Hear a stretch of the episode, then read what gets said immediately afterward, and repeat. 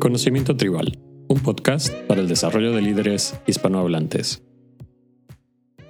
Muy buenas a todos y bienvenidos una vez más a Conocimiento Tribal. Hoy hablaremos sobre una de las áreas que en mi opinión es crucial no solo para nuestro desarrollo personal, sino también para nuestro aumento de empatía y crecimiento como líderes, el autoconocimiento. Para aquellas personas que nos están escuchando por primera vez, comentaros que este es el quinto episodio de una serie sobre inteligencia emocional. Así que si no habéis escuchado los capítulos anteriores, os recomiendo que lo hagáis justo después de este porque seguro os ayudará. Para comenzar, podríamos decir que a medida que avanzamos en nuestra vida y crecemos en nuestra carrera profesional, desarrollamos una serie de comportamientos basados en experiencias previas que pueden tanto ser la clave de nuestro éxito como líderes o hacernos lentamente caer en una caverna. Una de las claves para potenciar comportamientos empáticos es estar dispuestos a ser vulnerables y a pedir feedback.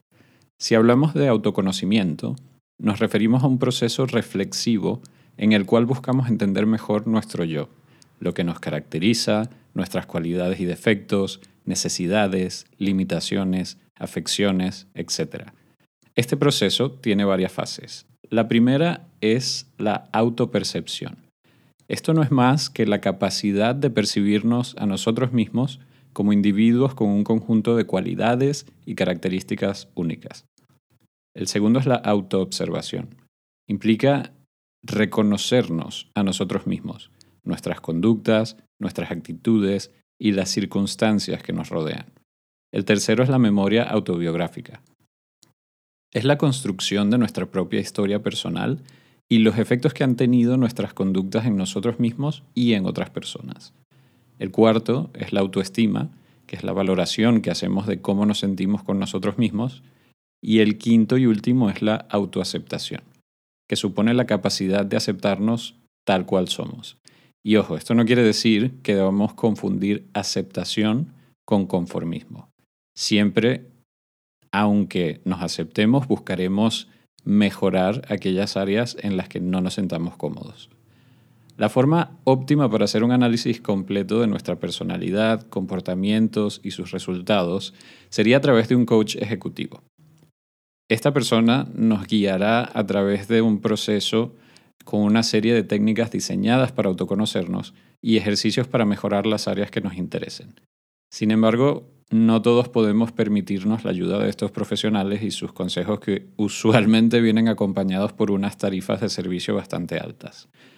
Entonces voy a intentar daros la segunda mejor forma, quizás complementaria a la primera, que sería recibir opiniones de forma constante de una amplia variedad de personas, incluidos nosotros mismos.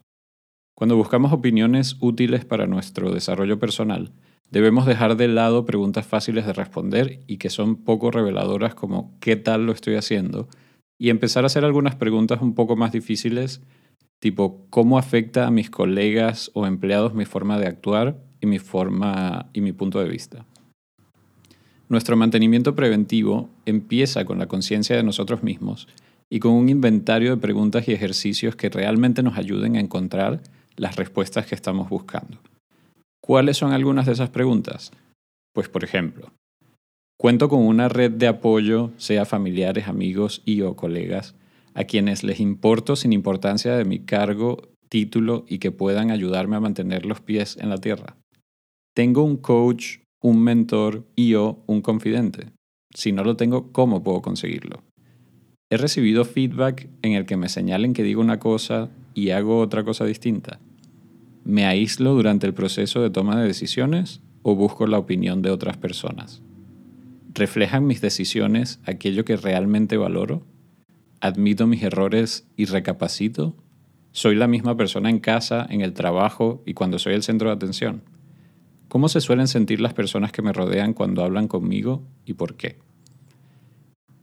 Es imposible mejorar algo si no sabemos que existe un problema.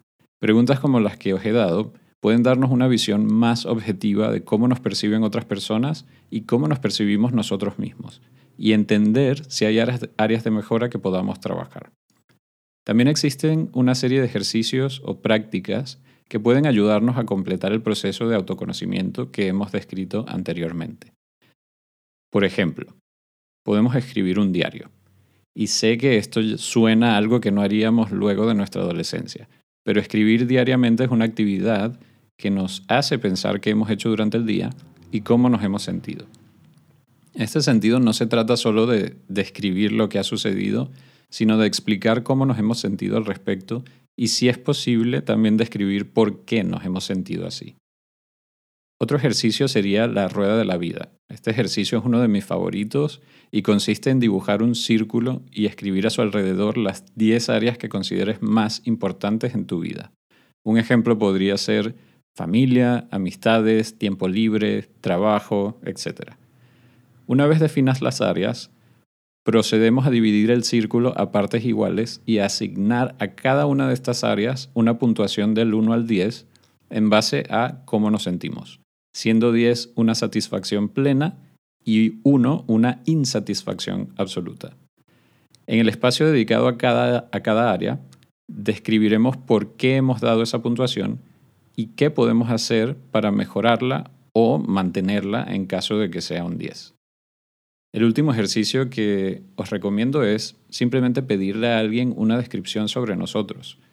Diferenciar cómo nos vemos nosotros mismos de cómo nos ven otras personas es clave para entender los puntos en los que nuestra imagen personal no está alineada con la realidad.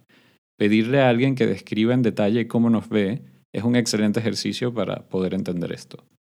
Para concluir el podcast, es importante decir que el autoconocimiento es un viaje y no un destino.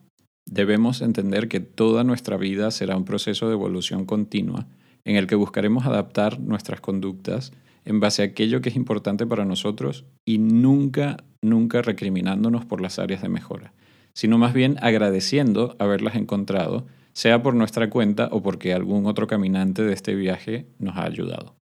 En caso de que alguien más nos haya ayudado, no olvides agradecerle por ello darle a otra persona nuestra opinión honesta sobre cómo le vemos las áreas en las que podría mejorar y qué no ha hecho bien no es una tarea fácil.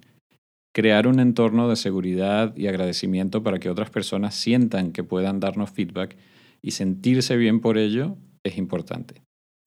Hasta aquí el episodio de hoy, espero te haya gustado mucho y si aplicas una de estas técnicas o simplemente quieres decirnos sobre algún tipo de tema que quieres que tratemos en el podcast, no olvides que puedes escribirnos a conocimientotribal.gmail.com o a anchor.fm barra conocimiento. Hasta la próxima.